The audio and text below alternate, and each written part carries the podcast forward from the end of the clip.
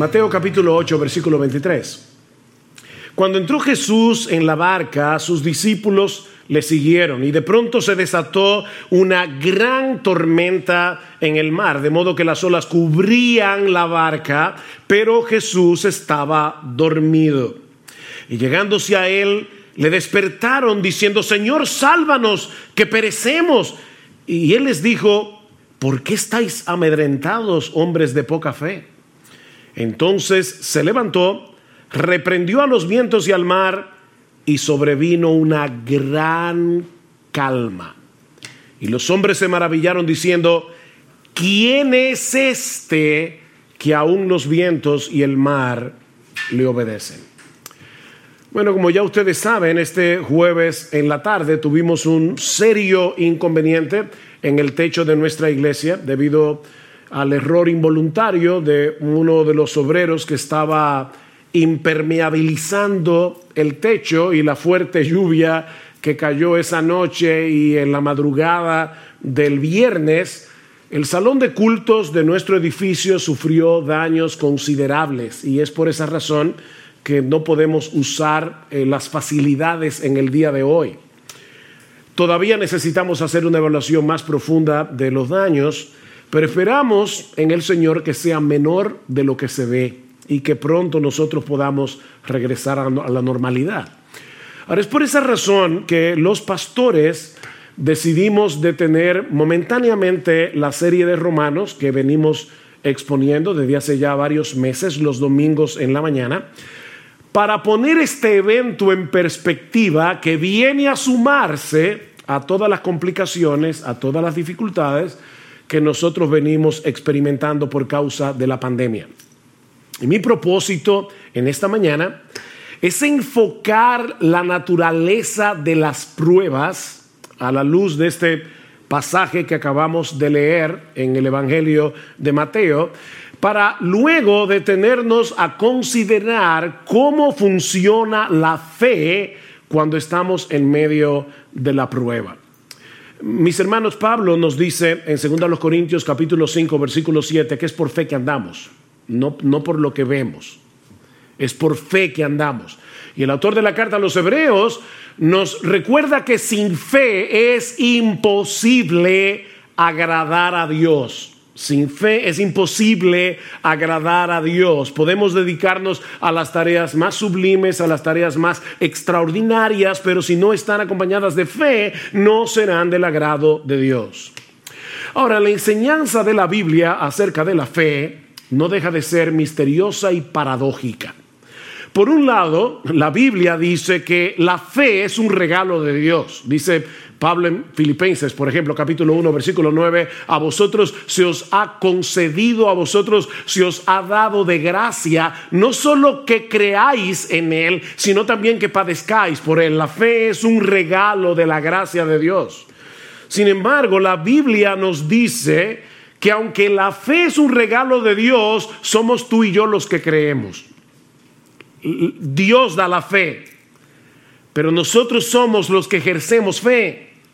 Es por eso que Pablo nos exhorta en Efesios capítulo 6 a tomar el escudo de la fe con el cual podamos apagar los dardos de fuego del maligno. Somos tú y yo que tomamos la armadura. La armadura es de Dios, pero somos tú y yo que usamos la armadura. Y eso es precisamente lo que aprendemos de este pasaje esta historia tan conocida y narrada en una forma tan sencilla en el Evangelio de Mateo contiene algunas enseñanzas muy profundas acerca del ejercicio de la fe en medio de las pruebas. Y yo, yo no quiero concentrarme en todos los elementos de la historia, sino solamente en eso. La fe en medio de las pruebas tanto Marcos como Lucas nos dicen que el Señor deseaba cruzar al otro lado del mar de Galilea. El Señor había estado llevando a cabo un ministerio muy intenso, un ministerio muy agotador, y el otro lado del mar era más tranquilo porque era más despoblado. Mis hermanos, nunca debemos olvidar que Jesús era verdadero Dios, pero que también era verdadero hombre. El Señor estaba cansado estaba agotado. El mar de Galilea es un lago de agua dulce relativamente pequeño, así que se puede atravesar de un lado a otro en un tiempo relativamente breve. De hecho, hace unos años tuve la oportunidad de estar en el mar de Galilea y uno puede ver fácilmente todos los contornos del mar eh, estando allí.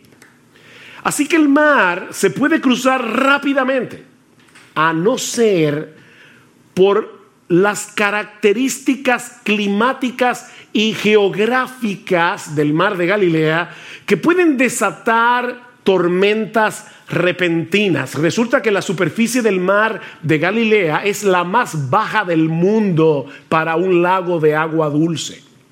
De manera que cuando las corrientes de aire frío descienden de las colinas que rodean el lago y chocan con el aire caliente de la superficie, se pueden provocar tormentas repentinas, que son un verdadero desafío, aún para marineros experimentados, como era el caso de los apóstoles. Y eso fue precisamente lo que ocurrió esa noche. Vean otra vez versículo 23. Cuando entró Jesús en la barca, sus discípulos le siguieron y de pronto se desató una gran tormenta en el mar, de modo que las olas cubrían la barca, pero Jesús estaba dormido. Marcos nos dice en su evangelio que se desató una mega tormenta, un mega huracán, dice el texto literalmente que, en asuntos de minutos puso a la barca al borde del naufragio. Las, horas, eh, las olas eran tan altas y golpeaban con tal violencia que el bote se zarandeaba de un lugar a otro. Yo no sé si ustedes alguna vez han visto esos, eh, lo que nosotros llamamos muñequitos, en otros países le llaman cartones animados, donde de repente eh, el, agua se convierte como en un puño y, comienza a golpear la barca. Bueno, lo que, lo que los discípulos estaban experimentando esa noche era, era un puño de agua golpeando la barca una y otra vez. Los discípulos sabían que ellos estaban en un serio problema, humanamente hablando, era una situación desesperada, era una situación sumamente peligrosa. Y seguramente, seguramente muchos de ustedes se han sentido así alguna vez, o puede ser incluso que estén atravesando por una situación similar en este mismo momento. Nadie está exento de las dificultades que, surgen viviendo e, en un mundo caído. Y por eso, mis hermanos, es que es tan importante entender la naturaleza de las pruebas para luego ver cómo, cómo, nosotros debemos ejercitar fe cuando estamos en medio de una prueba. Así que veamos en primer lugar la naturaleza de las pruebas tal como Dios nos lo revela en este pasaje. Y lo primero que aprendemos de este texto es que las pruebas son controladas y enviadas por Dios con un propósito. Las pruebas son controladas y enviadas por Dios con un propósito. Ya les decía que no era nada extraño que en este mar se formaran tormentas repentinas, pero mis hermanos, Dios es soberano. Él lo controla todo, incluyendo los fenómenos de la naturaleza. Él puede impedir que cosas como estas sucedan, pero ¿saben qué? Muchas veces Dios decide no impedirlo. Dios decide no impedirlo. Mm, yo sé que fue un error de un obrero que estaba impermeabilizando nuestro techo eh, eh, este jueves en la tarde pero, mis hermanos, e-, ese error de un obrero estaba en las manos del Señor. E-, el hecho de que esa noche cayera un aguacero, nosotros lo escuchábamos fuera de la, habitación y decíamos, está cayendo el cielo. Hacía, muchos días, meses, que nosotros no veíamos un aguacero así. Bueno, ¿pudo haber impedido Dios que lloviera de esa manera precisamente cuando el techo tenía un problema? Por supuesto que sí. Por otro lado, también es cierto que Jesús estaba cansado. Mis hermanos, Jesús no estaba simulando que estaba dormido. En su naturaleza humana, él no pudo resistir el cansancio tan grande que tenía. Para los discípulos era como de repente ver a Superman envuelto en kriptonita. O sea, el, el Señor está ahí completamente agotado. Era tal el agotamiento de Jesús que ni el ruido de las olas ni el movimiento de la barca pudieron despertarlo. Él estaba completamente exhausto. Así que los discípulos sabían que su experiencia como marinero no les serviría de nada para poder maniobrar en una tormenta como esa y por lo visto tampoco contaban con Jesús. Era una situación realmente desesperada. Pero mis hermanos, la Biblia nos enseña una y otra vez que las pruebas nacen en el trono de Dios. Las pruebas nacen en el trono de Dios. Ustedes recuerdan cuando Noemí regresó a Belén desde los campos de Moab sin marido, sin hijos. ¿Cuál fue su, su, su explicación teológica a sus vecinos en Belén? El Todopoderoso me afligió el Todopoderoso me afligió. Mis hermanos, las pruebas nacen en el trono de Dios. Jehová dio, Jehová quitó.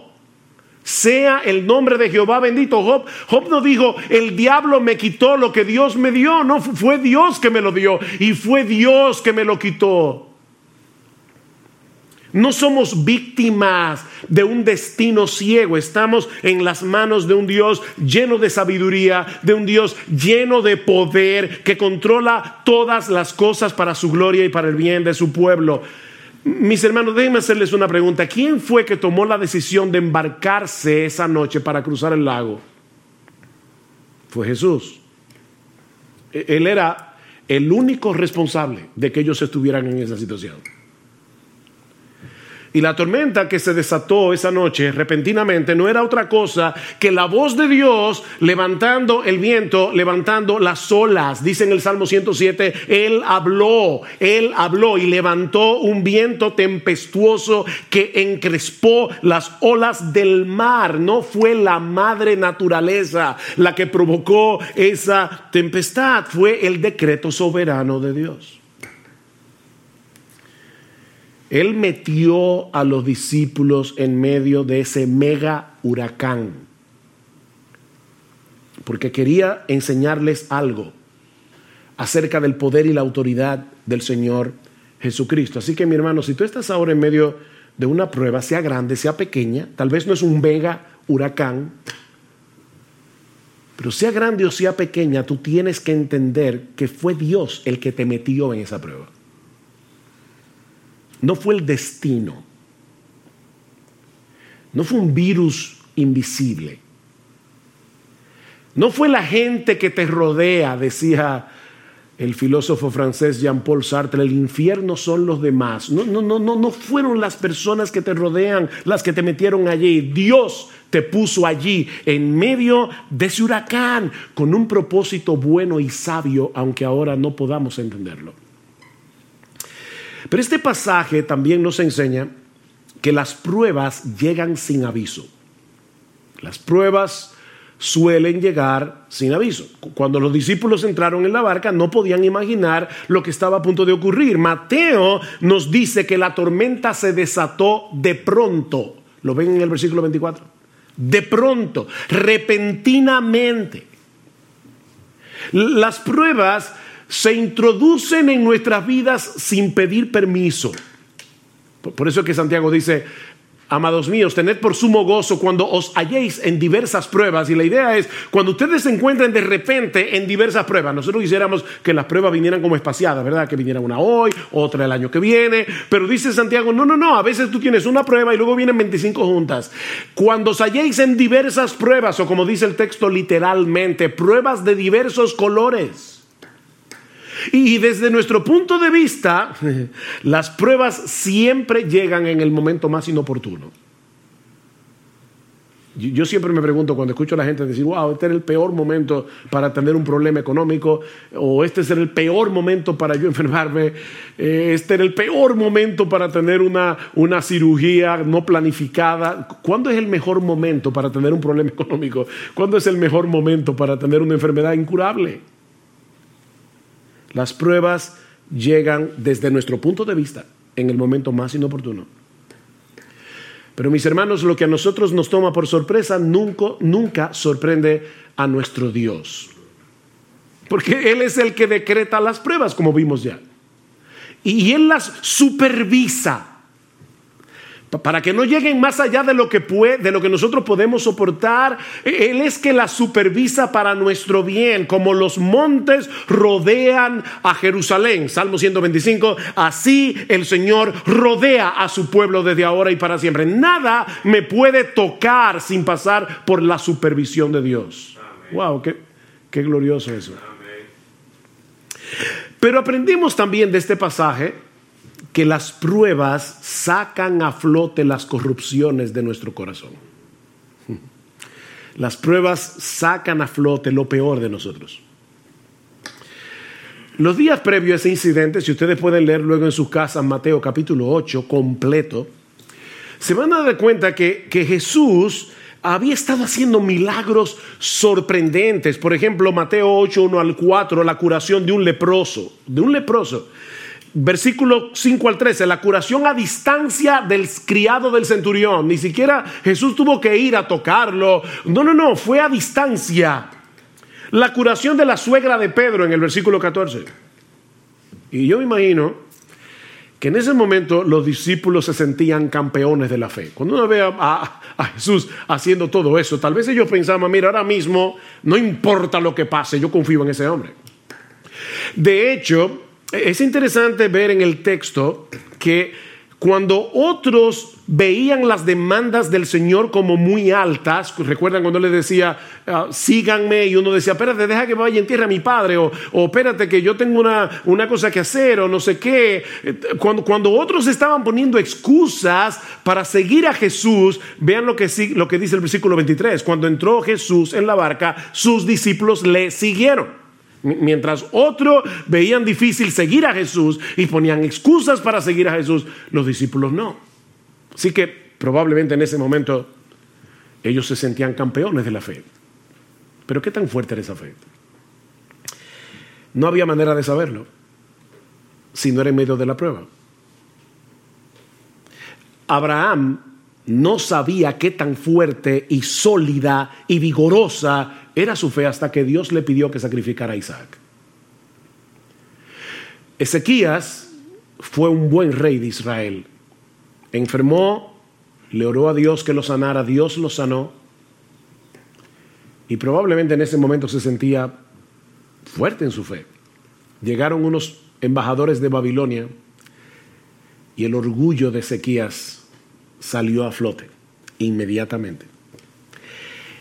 Mis hermanos, es en medio de las pruebas que conocemos el estado real de nuestro corazón.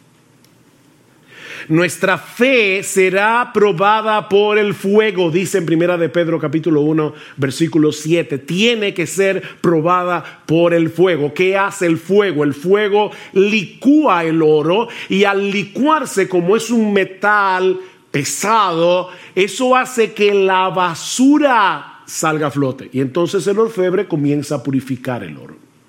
Pero tiene que ser por medio del fuego. Yo estoy seguro que a nadie le gustaría ir a una joyería, comprar una prenda pensando que es de oro y después resulta que era de hojalata. El oro tiene que ser probado y se prueba con fuego. No solo para ver su genuinidad, sino también para librarlo de impurezas. El oro tiene que ser probado por fuego y nuestra fe también. Nuestra fe también tiene que ser probada. Y cuando somos probados, es que podemos ver una verdadera radiografía de lo que hay en nuestro corazón. Pero aprendemos también de este relato que las pruebas son un antídoto contra nuestro sentido de autosuficiencia. Las pruebas son un antídoto contra nuestro sentido de autosuficiencia. Estos hombres eran pescadores, bueno, eran pecadores también, pero eran pescadores experimentados, eran marineros de experiencia. Seguramente ellos habían estado en tormentas anteriormente en el mar de Galilea, porque eso era muy común. Pero ahora Dios los había colocado en una situación tan extrema que ellos sabían que toda su experiencia no les serviría de nada, de nada. Mis hermanos, Dios usa las pruebas para llevarnos a descansar únicamente en Él, para destruir nuestro sentido de autosuficiencia. Pablo dice en 2 Corintios capítulo 1, versículos 8 al 9, que, que, Dios los puso en una situación tal cuando ellos estaban en Asia Menor, que Pablo dice, nosotros tuvimos temor de morir, pensamos que no íbamos a conservar la vida. Y Dios hizo eso, escuchen lo que dice Pablo, a fin de que no confiáramos en nosotros mismos. Pablo, el gran apóstol Pablo, está diciendo, en otras palabras, yo tengo la tendencia, igual que todos los demás, a confiar en mí mismo. Y Dios envió esta prueba para que no confiáramos en nosotros mismos. Todos nosotros tenemos una fuerte tendencia a confiar en nuestras propias capacidades. Y saben que nunca somos más débiles, ni estamos en una condición más vulnerable que cuando somos atrapados por el sentido engañoso porque es una ilusión de que nosotros podemos hacer las cosas en nuestras propias fuerzas. Eso es una ilusión.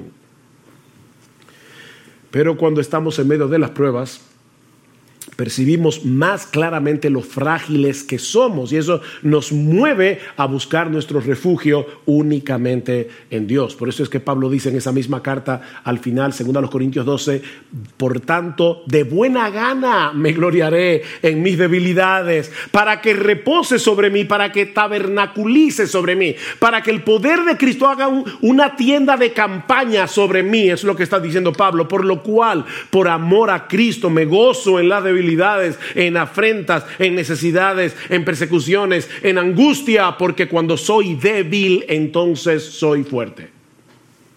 Cuando soy débil. Nunca estamos en una mejor condición espiritual que cuando percibimos que se acaban nuestras fuerzas, que ya no tenemos otra opción que ampararnos en el poder de la gracia de Dios. Pero lo más importante que nosotros aprendemos de este pasaje acerca de la naturaleza de las pruebas es que las pruebas nos brindan una excelente oportunidad para crecer en nuestro conocimiento de Dios y de sus caminos. Las pruebas son una escuela, una escuela. Versículo 27.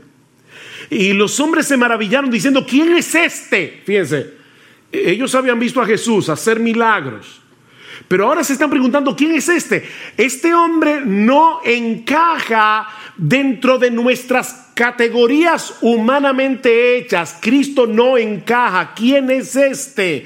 Que aún los vientos y el mar le obedecen. Esto no era una mera teoría para ellos.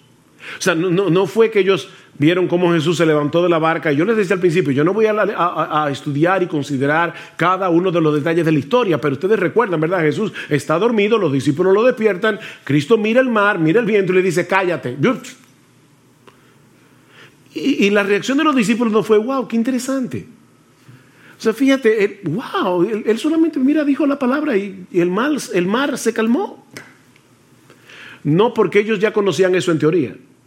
Ellos sabían que Jesús era, era, era poderoso, porque lo, habían visto sanar. Recuerden, milagrosamente a leprosos, al criado del centurión. Ellos sabían que Jesús tenía poder. Pero ahora estaban tomando un examen práctico. Mis hermanos, las pruebas convierten el conocimiento teórico que nosotros tenemos de Dios en verdadero conocimiento. Job tuvo que pasar por todo lo que pasó para poder decir al final de su libro, de oídas te había oído. Un hombre que conocía al Señor, que adoraba a Dios día tras día, que oraba por sus hijos, un hombre piadoso. Y sin embargo está diciendo, Señor, yo no hubiera podido conocerte de no haber pasado por esta experiencia. De oídas te había oído, pero ahora mis ojos te ven. Déjame hacerte una pregunta. ¿Cuál es la mejor manera de aprender a jugar un deporte? Leyendo un manual eh, sobre las reglas de juego, los movimientos. Mira, nosotros podemos tener un manual escrito por Leo Messi acerca de cómo jugar el fútbol y aprender el manual de memoria, pero la única forma de aprender a jugar fútbol es jugando fútbol. E-, esto no es teórico, hermanos. Esto no es teórico. Y lo mismo ocurre con la teología. Dios quiere que nosotros le conozcamos íntima y personalmente. Dios quiere que nosotros confiemos en Él, no teóricamente, sino en la práctica. Sí debemos estudiar la Biblia, obviamente, sí debemos leer buenos libros de los atributos de Dios, de la teología, eso es extremadamente importante, pero ese conocimiento vendrá a ser verdadero conocimiento cuando nosotros podamos aplicarlo en medio de la tormenta. Así que son muchas las cosas que Dios nos enseña en medio de las pruebas. ¿Ven? Jamás, jamás podremos conocerlo mejor a Él y conocernos mejor a nosotros mismos, a menos que atravescamos por diferentes pruebas. Alguien decía muy sabiamente, contemplo el mundo a través de mis lágrimas, porque quizás así vea cosas que no vería con los ojos secos. Contemplo el mundo a través de mis lágrimas, porque quizás así voy a ver cosas que yo no vería con los ojos secos. Hay cosas que no se ven con los ojos secos, se ven llorando. Pero este pasaje, tan sencillo, ¿verdad? Son solo como cuatro versículos. También nos enseña algunas cosas acerca del ejercicio de la fe en medio de las pruebas. ya, ya vimos lo que el pasaje nos enseña acerca de la naturaleza de las pruebas, pero veamos ahora lo que nos enseña este pasaje acerca del ejercicio de la fe en medio de las pruebas. Esa noche los discípulos se dejaron controlar por el miedo, se dejaron controlar por la angustia, a tal punto que no solo pusieron en dudas el poder de Jesús, sino también su amor y su cuidado. Vean otra vez el versículo 25. Y llevándose a él le despertaron diciendo, Señor, sálvanos, que perecemos. E, el Evangelio de Marcos dice, Maestro, no tienes cuidado que perecemos. Y no es que hay un error entre Marcos y Mateo, es que los discípulos comenzaron todos a hablar a la vez. Y unos dijeron una cosa, otros dijeron otra. Pero el punto es que ellos estaban tan llenos de miedo que perdieron de vista lo que implica tener a Jesús en la barca. Ellos perdieron eso de vista. Y algunos pudieran pensar, bueno, pastor, pero óyame, no era para menos. No, Cristo tenía una evaluación muy diferente. ¿Por qué estáis amedrentados, hombres de poca fe? Hay al menos dos cosas que nosotros aprendemos de esa respuesta de Jesús a los discípulos. La primera es que la fe rehúsa dejarse dominar por el miedo. La fe rehúsa dejarse dominar por el miedo. La pregunta del Señor puede parecer un tanto extraña en medio de una situación tan extrema, ¿verdad? ¿Por qué tenéis miedo? ¿Cómo que por qué? Pero es que tú no estás viendo el espectáculo. ¿Cómo que por qué tenemos miedo? Nosotros, ¿verdad? Nos identificamos con los discípulos porque de haber estado allí probablemente habríamos experimentado lo mismo. Sin embargo, la pregunta de Jesús implica una reprensión. ¿Por qué reaccionan con miedo? Ahora, déjenme aclarar algo para no crearles un problema de conciencia innecesario. Eso no quiere decir que los cristianos no tenemos derecho a luchar con el miedo, sobre todo cuando estamos en una situación de peligro potencial. No, no, no. El miedo, el temor es, es, algo que Dios ha puesto en nosotros para llevarnos a la protección, a protegernos, a no ser locos y, arrojarnos a, a una situación que puede hacernos daño. Lo que no tenemos derecho, los cristianos, es a dejarnos controlar por el miedo. Fíjense, nosotros tenemos derecho a tener una lucha inicial con el miedo. Lo que no tenemos derecho es a dejarnos dominar por el temor, tomando en cuenta que nosotros tenemos un Dios como el nuestro que cuida de nosotros. Los discípulos perdieron el control de sí mismo al punto de hablarle a Jesús con insolencia. Maestro, ¿no te importa? Oigan la, la expresión. ¿No te importa que perezcamos? En vez de mostrar una fe sumisa y esperar confiados en que Jesús iba a hacer lo que él tenía que hacer, la frustración, el miedo, los llevaron a reprocharlo por su falta de cuidado y de amor. Ahora, no olviden, mis hermanos, que ellos acaban de ver a Jesús sanar todo tipo de enfermedad. Ellos acaban de ver a Jesús echar fuera demonios. Ellos estaban conscientes de su poder. Ellos estaban conscientes de la compasión de Jesús. Pero dejaron que el miedo los controlara. En otras palabras, en ese momento ellos perdieron su teología. Ellos perdieron su teología. ¿Algunas vez, ¿Alguna vez te has visto a ti mismo reaccionando de ese modo? Porque Ay, mis hermanos, a mí me ha pasado más veces de lo que yo quisiera recordar. Me ha pasado más veces de lo que yo quisiera recordar. Sabemos que el Señor es bueno, sabemos que Él es todopoderoso, sabemos que Él está lleno de compasión y de sabiduría. De hecho, tú y yo tenemos un conocimiento mayor que el que tenían los discípulos esa noche, porque nosotros vivimos del otro lado de la cruz. E, ellos, ellos todavía en ese momento no habían visto a Cristo muriendo por nuestros pecados y recibiendo en su cuerpo la ira de Dios por nuestros, nuestros pecados para que nosotros pudiésemos ser absueltos en el tribunal de Dios. Ellos vivieron del otro lado de la cruz. Pero ¿cuántas veces reaccionamos con esa misma clase de insolencia? Con esa misma clase de incredulidad en medio de la prueba. No, no lo decimos con palabras. Pero esa es la queja sutil y silente que está detrás de nuestra amargura y de nuestro descontento.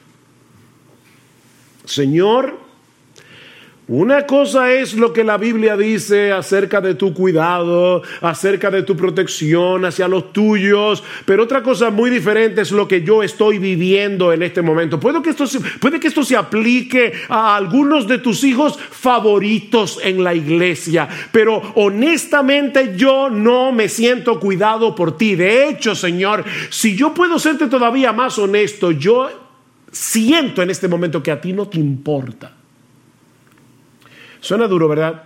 Eso fue lo que los discípulos le dijeron a Jesús. A ti no te importa. Por eso se llenaron de miedo. Imagínense lo terrible que es estar en un universo como el nuestro, en un mundo caído, lleno de problemas, y encima de eso saber que en los cielos hay un Dios a quien tú no le importas. Que a Dios no le importa. A ti no te importa Jesús. Eso fue lo que los discípulos le dijeron. Por eso alguien decía, que esta es la historia de dos tormentas, una en el mar y otra en el corazón. Esta es la historia de dos tormentas. Mis hermanos, ¿qué debemos hacer cuando percibimos esa agitación inicial de nuestras almas? Cuando percibimos que hay un peligro o una aflicción, porque decimos la fe rehúsa dejarse rehusar, rehúsa dejarse dominar por el miedo. Sí, pastor, eso suena muy bonito, pero ¿cómo yo hago eso? Bueno, eso me lleva a la segunda enseñanza, a la segunda lección que nosotros podemos aprender de este relato sobre el ejercicio de la fe en medio de las pruebas, y es el hecho de que hay algo que nosotros tenemos que hacer con la fe. Eh, o si quieren ponerlo de otro modo, nosotros aprendemos de este relato no solo que la fe rehúsa dejarse dominar por el miedo, sino que la fe es una actividad. La fe es una actividad. Lo que yo quiero decir con esto es que la fe no se dispara automáticamente en medio de las pruebas. Se trata de algo que nosotros tenemos que poner en acción. Tú y yo somos responsables de tomar el escudo de la fe. Lucas, en el relato paralelo, nos dice que luego que el Señor calma el mar en tempestad, Él le pregunta a los discípulos, ¿dónde está vuestra fe? ¿Ven la pregunta? E, eso es como como el individuo que se compra un, revólver para defenderse de los ladrones lo esconde muy bien y entonces cuando de repente lo asaltan y él, le cuenta el relato a un amigo y, le dice, wow, me asaltaron. Y el revólver dice, ah, no, los ladrones no lo encontraron. Pero no hizo nada. O sea, él tenía el revólver ahí, pero no hizo absolutamente nada. Lo que Jesús le está diciendo es, ¿dónde está? ¿Qué, qué hicieron ustedes con la fe? ¿Dónde está vuestra fe? ¿Qué hicieron ustedes en ese momento con la fe que tienen en mí? Porque mis hermanos, ellos tenían fe en Jesús, por eso lo despertaron. Pero no hicieron nada con esa fe, aparte de despertar a Jesús insolentemente. Mis hermanos, hay algo que debemos hacer con nuestra fe para impedir que la angustia nos arrope. ¿Qué dice el salmista en el Salmo 56? En el día que temo, fíjense, eh, no es yo nunca tengo miedo, no, no, no, no.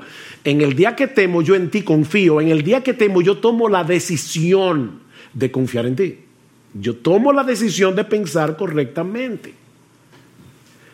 Por eso decimos que la fe es una actividad, porque es la actividad de mantener a raya nuestra incredulidad con la palabra de Dios. Nosotros tenemos que mantener a raya la serpiente de la duda, la serpiente de la incredulidad con la palabra de Dios. El, problema de los discípulos en la barca es que ellos no se hicieron cargo de la situación, sino que dejaron que la situación se hiciera cargo de ellos que la situación lo controlara. Miren mis hermanos, cada vez que nosotros estamos en medio de una prueba, la voz de la duda comienza a hablar inmediatamente. Y lo que pasó esa noche es que ellos dejaron que la voz de la duda controlara la conversación, en vez de escuchar la voz de Dios a través de su palabra. ¿Por qué te abates, oh alma mía? Fíjense, eh, ¿qué está haciendo el salmista aquí? Él está acallando la voz de la duda. ¿Por, ¿Por, qué te abates, oh alma mía? ¿Por qué te turbas dentro de mí? Espera en Dios, porque aún he de alabarle, salvación mía y Dios mío. Háblale a tu alma, no dejes que la voz de la duda hable sin control. A final de cuentas, si el pánico de los discípulos no era justificado. No era justificado a pesar de la tormenta, porque el Rey de Gloria, el Creador de los cielos y de la tierra, estaba con ellos en la barca. Y en ningún momento dejó de estar en control en su naturaleza divina, ni siquiera cuando su naturaleza humana estaba dormida. ¿Ven? Verdadero Dios, verdadero hombre. Él estaba dormido, eso era verdad. Pero su divinidad seguía despierta. El gran problema de los discípulos no era la tormenta, era la falta de fe. ¿Por qué estáis amedrentados, hombres de poca fe? Hombres de poca fe. E-, ellos, ellos no habían conectado los puntos entre los milagros que habían visto ver hacer a Jesús y la situación por la que estaban pasando en ese mismo momento. Era unas horas después. No conectaron los puntos. Mis hermanos, no son las circunstancias de la vida que nos llenan de temor. Lo que nos llena de temor es la falta de fe. Nosotros tenemos un montón de información almacenada en la cabeza acerca del poder de Dios, del amor de Dios, de la sabiduría de Dios. Pero en el momento de la prueba, nuestro diálogo interior nos traiciona. Y, entonces, ¿ahora qué? Y si, y, si entonces, y si pasa, y si viene. Ven, el diálogo interior nos traiciona lo que nos decimos a nosotros mismos no concuerda con nuestra teología. ¿Ven? Y terminamos dominados por el pánico. Pablo dice que los creyentes sabemos que a los que aman a Dios todas las cosas les ayudan a bien. O sea, Pablo dice, tú eres creyente, tú sabes eso porque el Espíritu Santo te lo ha enseñado, no solamente en su palabra, es que el Espíritu Santo nos habla esa verdad al corazón. Sabemos que a los que aman a Dios todas las cosas les ayudan a bien. ¿Cuál es el problema entonces?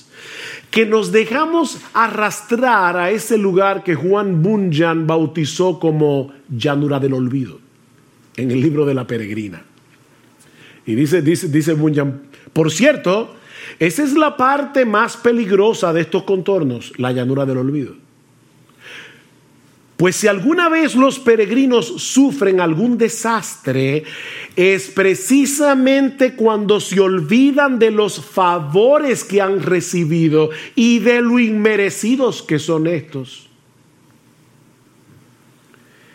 No te dejes arrastrar hacia la llanura del olvido. Y lo digo así porque así lo pone Bunyan, llanura del olvido. No te dejes arrastrar hacia ese lugar. Nunca olvides las misericordias de Dios en Cristo, porque su amor manifestado en el Calvario sigue tan intacto hoy como cuando Cristo estaba muriendo por tus pecados en la cruz. Está intacto el amor de Dios. Ayer escuchaba la historia de una mujer que, iba en un barco y el capitán era su esposo. Resulta que de repente se levanta una fuerte tempestad, la mujer está muy atemorizada y, va hacia el marido y, el marido le pregunta, ¿por qué tienes miedo? Y ella le responde con otra pregunta, ¿y tú por qué no tienes miedo? Hay, una tormenta allá afuera. Él, el marido, le, le, pidió a un joven que estaba ahí, dice, tráeme mi espada. Él le trae la espada y él se coloca con la espada frente a ella y le dice, ¿tú me tienes miedo? Y dice ella, por supuesto que no. Y dice, ¿por qué tú no me tienes miedo? Dice, porque yo sé que tú me amas, tú eres mi esposo.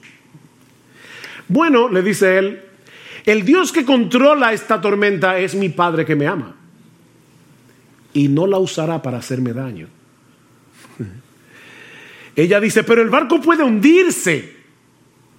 Ah, le dice él, entonces mi alma irá a su presencia a la espera de la resurrección de mi cuerpo. Ven, mi hermano, cuál es el asunto. Esa espada que ahora te hiere está en las manos de Dios, del Dios que te ama, del Dios que cuida de ti, del Dios que no te va a hacer daño, del Dios que no te va a hacer daño, aunque tenga que usar el escarpelo para hacerte una cirugía de corazón abierto, ese Dios no te va a hacer daño. Mis hermanos, no podemos permitir que las consecuencias de esta pandemia o lo que sucedió este fin de semana con nuestro edificio, claro que no me dio alegría saber que este domingo no nos íbamos a poder reunir en nuestro local. Por supuesto que, me dio tristeza ver toda esa agua corriendo por el púlpito y bañando las sillas. Y no, no fue motivo de alegría subir al techo esta semana, el viernes, y ver lo que había pasado allí o cualquier otra cosa que pueda suceder mañana, no pueden llevarnos a perder de vista el poder y el amor de Dios. Y que Él hace todas las cosas con un propósito sabio y santo, aunque nosotros no lo entendamos. Yo, le decía a mi esposa, yo no sé si, por supuesto, esta este no es la única razón por la que Dios permitió todo esto, pero quién sabe si Dios quería que nosotros cambiáramos el mensaje de Romanos y predicáramos este mensaje, una de las razones por las que Dios obró para que mucha gente fuera consolada a través del texto de Mateo 8. ¿Quién sabe? Dios tiene tantos propósitos que solo los descubriremos todos cuando lleguemos al cielo. ¿Y acaso? No a nosotros, Señor, no a nosotros, sino a tu nombre da gloria, Salmo 115, por tu misericordia y por tu fidelidad. Solo tu nombre merece gloria porque solo tú estás lleno de misericordia y solo tú eres completamente fiel. Y, ahora escuchen la pregunta, ¿por qué han de decir las naciones, ¿dónde está ahora tu Dios? Y yo te digo, ¿por qué le vas a permitir a tu alma, por qué le vas a permitir a tu corazón decir, ¿dónde está ahora tu Dios? Respuesta, nuestro Dios está en los cielos, Él hace lo que le place. Ahora, no olvides que lo que le place es conforme a su misericordia y conforme a su fidelidad. Alguien decía, tal vez escuchemos a nuestro corazón decir, no hay esperanza, pero debemos rebatírselo. Cuando tu corazón diga, no hay esperanza, dice él, debemos rebatírselo, sí hay esperanza. sí hay esperanza porque Cristo está en la barca. En nuestras vidas. Cristo está en la barca. Él, ha prometido estar con nosotros todos los días hasta el fin del mundo. Y con una sola palabra, Él puede calmar el mar en tempestad. Cristo simplemente dijo, cállate, enmudece. Y la tormenta se calmó, como un niño obediente. Porque nuestro Dios controla el universo. Así que no importa qué tan severa sea la tormenta, no importa qué tan claro percibamos que nuestra barca está a punto de naufragar, una sola palabra de Cristo es suficiente para hacer que el mar vuelva a sosegarse. Y Él dirá esa palabra en el momento preciso cuando la prueba haya cumplido su propósito. Él dirá la palabra. Que Dios nos conceda ojos para ver y una mente para recordar, de modo que podamos glorificarle en medio de la aflicción, mostrando a ese mundo incrédulo allá afuera que estamos en las manos de un Dios sabio, todopoderoso, que nos ama con un amor eterno e inalterable y que Él ha hecho un pacto con su pueblo de no volverse atrás, de hacernos bien.